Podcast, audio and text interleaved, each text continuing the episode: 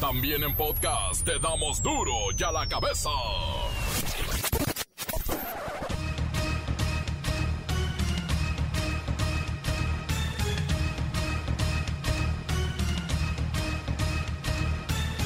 Martes 12 de octubre del 2021, eh, yo soy Miguel Ángel Fernández y esto es duro y a la cabeza, sin censura. La Fiscalía General de la República y su fiscal son los reír de todos luego de que su testigo protegido, el mentado Emilio Lozoya, se viera en un lujoso restaurante degustando botellas de vino de 16 mil pesos. Y mire, eso que es alguien que debería estar privado de su libertad.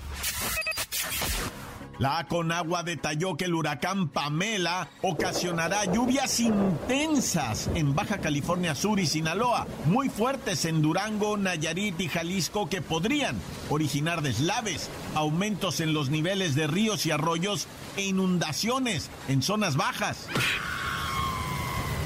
Sinaloa prepara albergues ante la llegada de Pamela. Esperan que el meteoro llegue mañana con fuerza de huracán categoría 3. El gobierno estatal prepara la protección para 64 mil personas ante los posibles estragos. La tercera ola de la pandemia de COVID-19 en México encadena una reducción sostenida de contagios, a pesar del regreso a clases presenciales. Hace más de un mes, López Obrador, el presidente, llama a las universidades a activarse al 100%. Reitero el llamado a eh, universidades públicas para el regreso. Ya, es tiempo. Y faltan varias universidades públicas que no han regresado a clases. Ya lo que es educación básica, pública y privada, casi son todos los estados. Nos falta eh, que regresen a clases en educación básica, también hago el llamado, en Baja California y en Hidalgo. La romería 2021 iba a ser virtual. Se pidió a la ciudadanía en Guadalajara, Jalisco, que permanecieran en casa para evitar los contagios. Pero los romeros, de igual forma, se dieron cita en el centro y salieron junto con la Virgen de Zapopan a caminar. No hubo quien impidiera que los fieles fueran a saludar y agradecer a la generala. El gobernador de Texas, el republicano Greg Abbott, anunció que prohíbe la obligatoriedad de la vacuna contra el COVID-19 para cualquier entidad gubernamental, incluidas las empresas privadas. No pedirán en Texas ninguna prueba o señal de que la gente haya sido vacunada. Vaya, será como antes. El reportero del barrio y la captura, por fin, del más temido violador serial en la historia delictiva de nuestro país. La Bacha y el Cerillo se preparan para el partidazo en Cuscatlán, donde la Cele busca calificar como un gigante, un gigante de CONCACAF. Comencemos con la sagrada misión de informarle porque aquí no le explicamos las noticias con manzanas, no. Aquí las explicamos con huevos. Llegó el momento de presentarte las noticias como nadie más lo sabe hacer. Los datos que otros ocultan, aquí los exponemos sin rodeos. Agudeza, ironía, sátira y el comentario mordaz. Solo en duro y a la cabeza. ¡Arrancamos!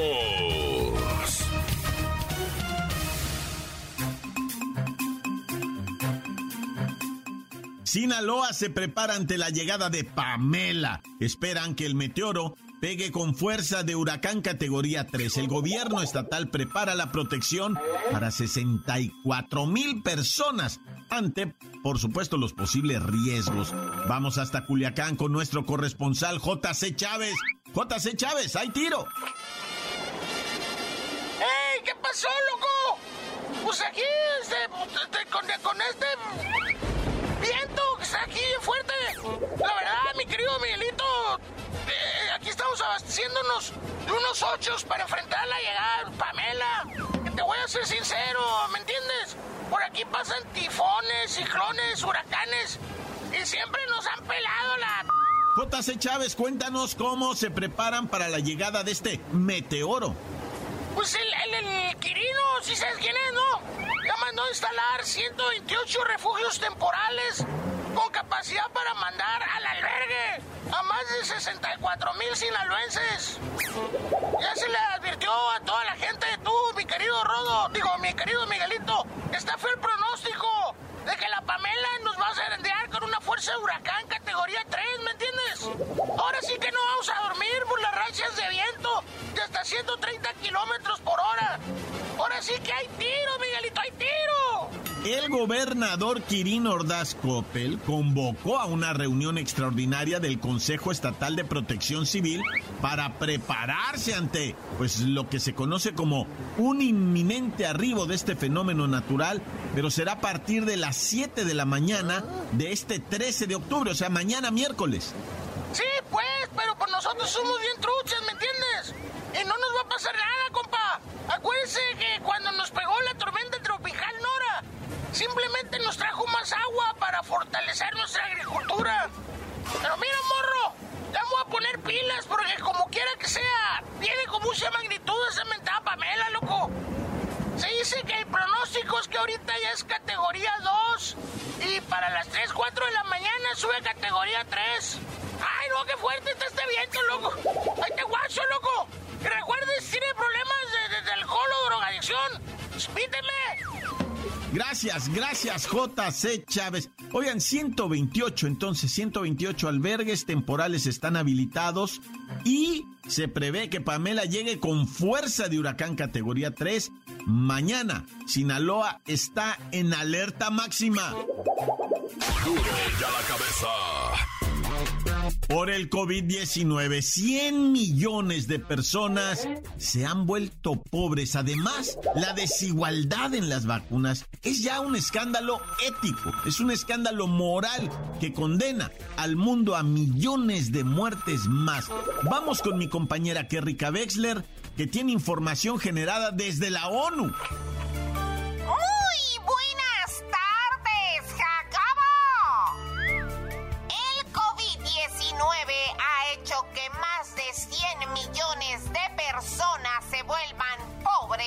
Y ha dejado a más de 4 mil millones con poco o ningún apoyo social, atención médica o protección de los ingresos.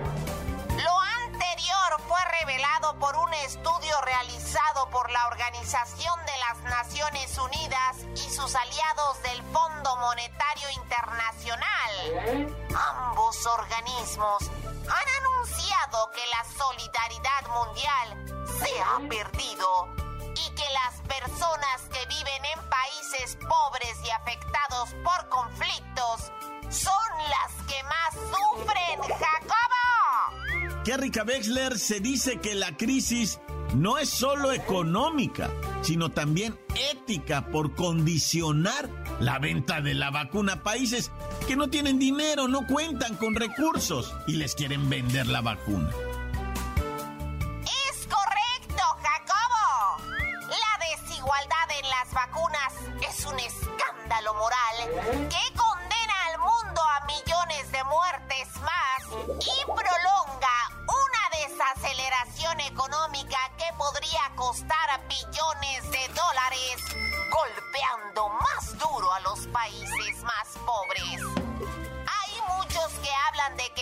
Se encuentra en recuperación económica.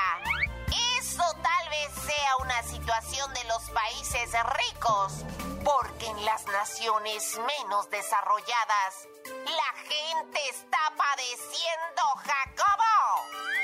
Vamos a ver qué propone la ONU en los próximos días. Este es mi reporte hasta el momento. A la cabeza.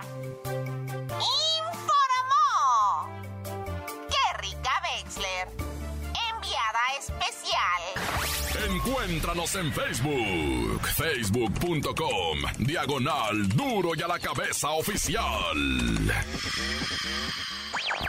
Estás escuchando el podcast de duro y a la cabeza. Síguenos en Twitter, arroba duro y a la cabeza. Les recuerdo que están listos para ser escuchados todos los podcasts de Duro y a la cabeza. Búsquenlos en las cuentas oficiales de Facebook o Twitter o en el Himalaya. Ah, qué bueno está el Duro y a la cabeza. Duro y a la cabeza. Ahora es tiempo de ir con el reportero del barrio. Alicantes, pintos, pájaros, cantantes, culebras chirroneras, ¿por qué no me pican cuando traigo chapa, chapa, chapa, chaparrucas? Oye, vamos a la información que está. Mira, le pongo así el dedo con tantita saliva y así que arde. Oye, vaya violín que acaban de torcer 27 agresiones sexuales. Esta que se le puede llamar persona, ¿verdad? Bueno, sí, o sea, sí es persona y por eso está en la cárcel, ¿verdad? Eh, lo atraparon al vato que era buscado ya como el violín serial más aterrador que, o sea, Estado de México, Ciudad de México, eh, More, lo buscaban en todos lados, ¿verdad? Y resulta que sí, la Fiscalía General de Justicia Capitalina le echó el guante, lo acusan de 27 ataques sexuales. Evidentemente, este hombre de, eh, o sea, conocido como El Miguel, no se sabe más ni apellido ni nada, nomás se le conoce como El Miguel, eh, pues eh, tiene que unos 45 años de edad, no creo que llegue al cincuentón, ¿verdad? Pero de la cárcel ya no, o sea, se supone, ¿verdad? A menos que la fiscalía lo haya atrapado mal y haya violado sus derechos humanos, entonces tenga que salir. Pero con 27 acusaciones, señalamientos, indagatorias por delito de violación, este carnal se queda a vivir en la cárcel y quién sabe cómo le vaya a ir, ¿verdad? Imagínense nada más, yo no sé si eh, fuera de broma, lo que estoy diciendo es neta, ¿eh? Vayan haciéndole una serie en el Netflix, ¿no? Ya ves cómo hay ahí de investigaciones criminales y todo ese rollo, pues última hora le andan armando algo así porque es inaudito que en un país como este, ¿verdad? En donde hay un sofisticado sistema de investigación, una persona burle de esa manera las fiscalías, esos ministerios públicos, las policías, los burle a todos y logre atacar a, a 27 mujercitas, ¿verdad? Qué espanto. Oye, y vámonos rápidamente con el ataque este del que está hablando pues prácticamente toda la prensa allá en Chihuahua, Guadalupe y Calvo, un municipio en donde se han dado matanzas allá en Chihuahua. Bueno, hasta los jefes de la policía son balaceras interminables que empiezan en un rancho y acaban en otro. Fíjate nada más la cantidad de muertos que se piensa que hubo en esta balacera alrededor de, de 20 a 30 sin saber especificar. Dicen, oye, pero es que estamos hablando, vete a lo bajito, 20 personas por, por lo bajito, fallecidos a balazos, dicen los pobladores de ahí de Guadalupe y Calmo. Bueno, que son varias rancherías y poblados ahí, ¿verdad? Que están enclavados en la sierra. Dice, nomás pasaban las camionetas y llevaban cuerpos encima, dice las. No, no encima, en las cajas, güey, las trocas. Iban con los difuntos, ¿verdad? La, la ceriza que se armó. Ay, Dios santo ¿qué está pasando en este México nuestro? Ya lo dijo el Buki. ¿A dónde vamos a parar?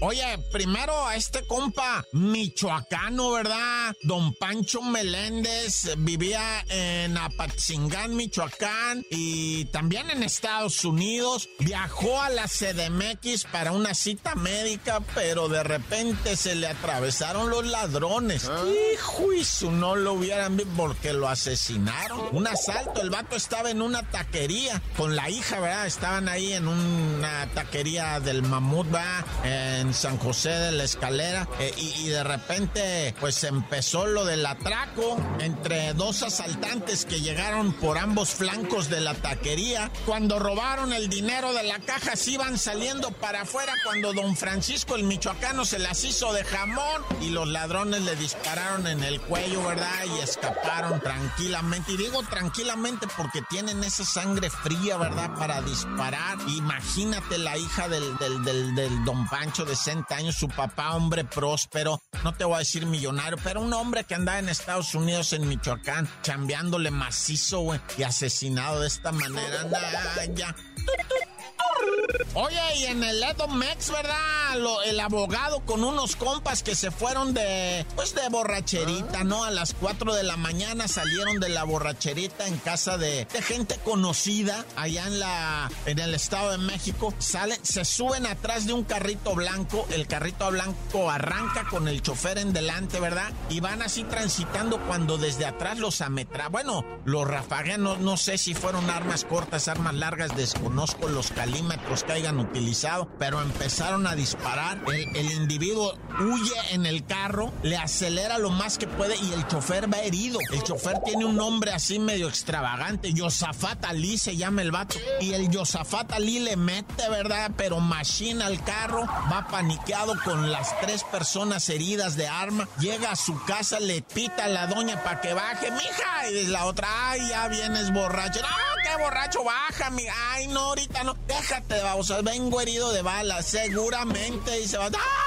Cuando sale la señora, mira los cuerpos en el carro, ya estaban decesos, ametrallados, su esposo herido de bala. Ella quiso manejar el carro, pero dijo, no, no voy a manejar el carro con tres muertos atrás, güey. Te voy a llevar al hospital, pero un vecino ahí lo subió un carro, lo llevaron, llegó la policía, ay no, qué desorden. Y uno de los difuntos era abogado, el otro albañil, y el otro pues nomás le cargaba el, portafolio a alguien, va, pero nada, ya, todos difuntos. Ali está bien, Josafat Ali está en el hospital, está delicado, pero no está en riesgo su vida. ¡Tan, tan! Se acabó, corta. La nota que sacude. ¡Duro! ¡Duro ya la cabeza!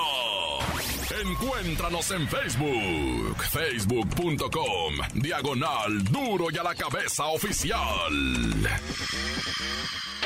Esto es el podcast de duro y a la cabeza. Qué bueno está el octagonal final de la FIFA. Bueno, de CONCACAF. Vamos a los partidos de esta jornada 6 del octagonal CONCACAF.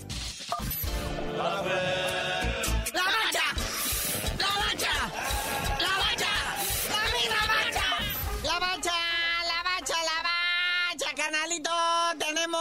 fecha FIFA, tenemos béisbol, Copa del Mundo, tenemos todo. Hay partidos amistosos y famosos que se están jugando precisamente en este mismo instante, ¿verdad? Destacan los duelos interesantes como Inglaterra contra Hungría, Portugal de Cristiano Ronaldo contra Luxemburgo, Albania contra Polonia, no bueno, Dinamarca contra Austria y Suecia contra el Trabuco de Grecia. Ah, Grecia, por favor, futbolísticamente es lo que viene siendo aquí Guinea, ¿no? O Nueva Guinea, o papá, una cosa. Ah, pero ya tenemos al primer clasificadísimo del mundo mundial para Qatar y pues pudiera ser también campeón, ¿eh? Estamos hablando de...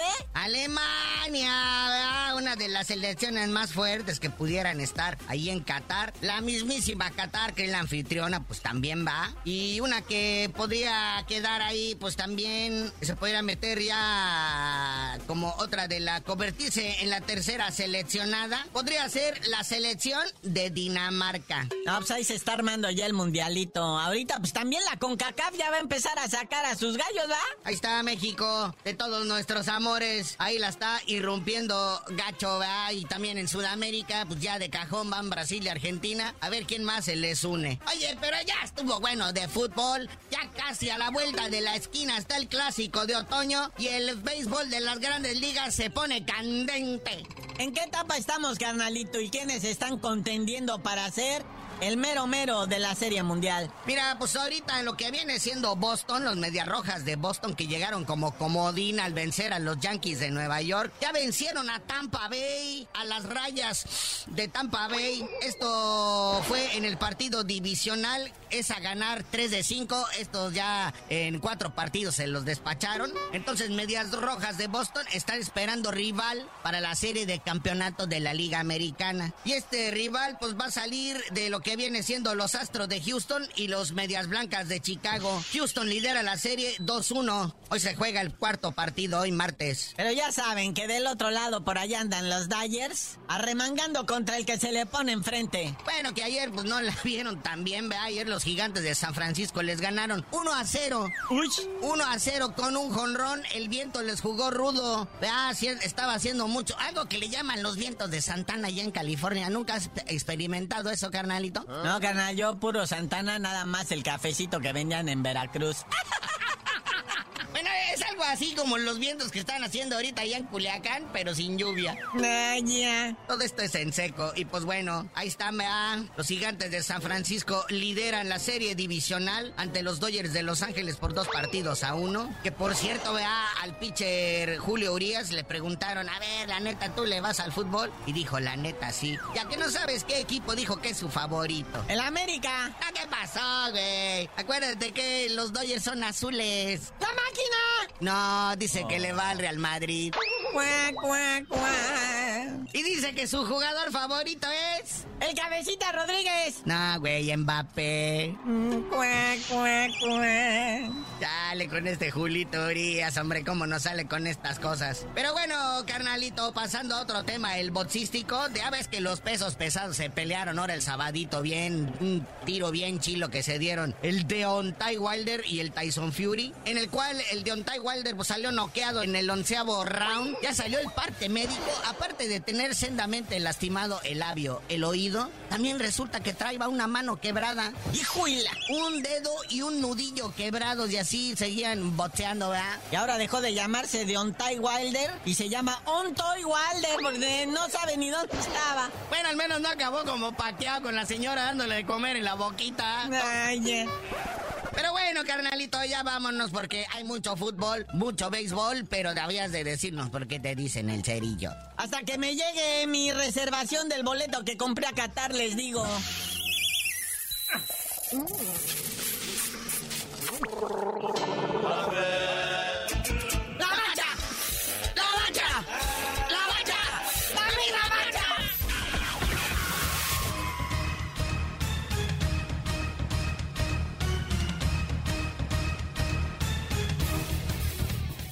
Por ahora hemos terminado, no me queda más que recordarles que en duro y a la cabeza. No le explicamos las noticias con manzanes, no, aquí las explicamos con hueves. Por hoy el tiempo se nos ha terminado. Le damos un respiro a la información, pero prometemos regresar para exponerte las noticias como son. Duro y a la cabeza es Miguel Ángel Fernández, Arturo González, Evi González y la producción de Luis González, el señor X. Una producción original de MBS Radio.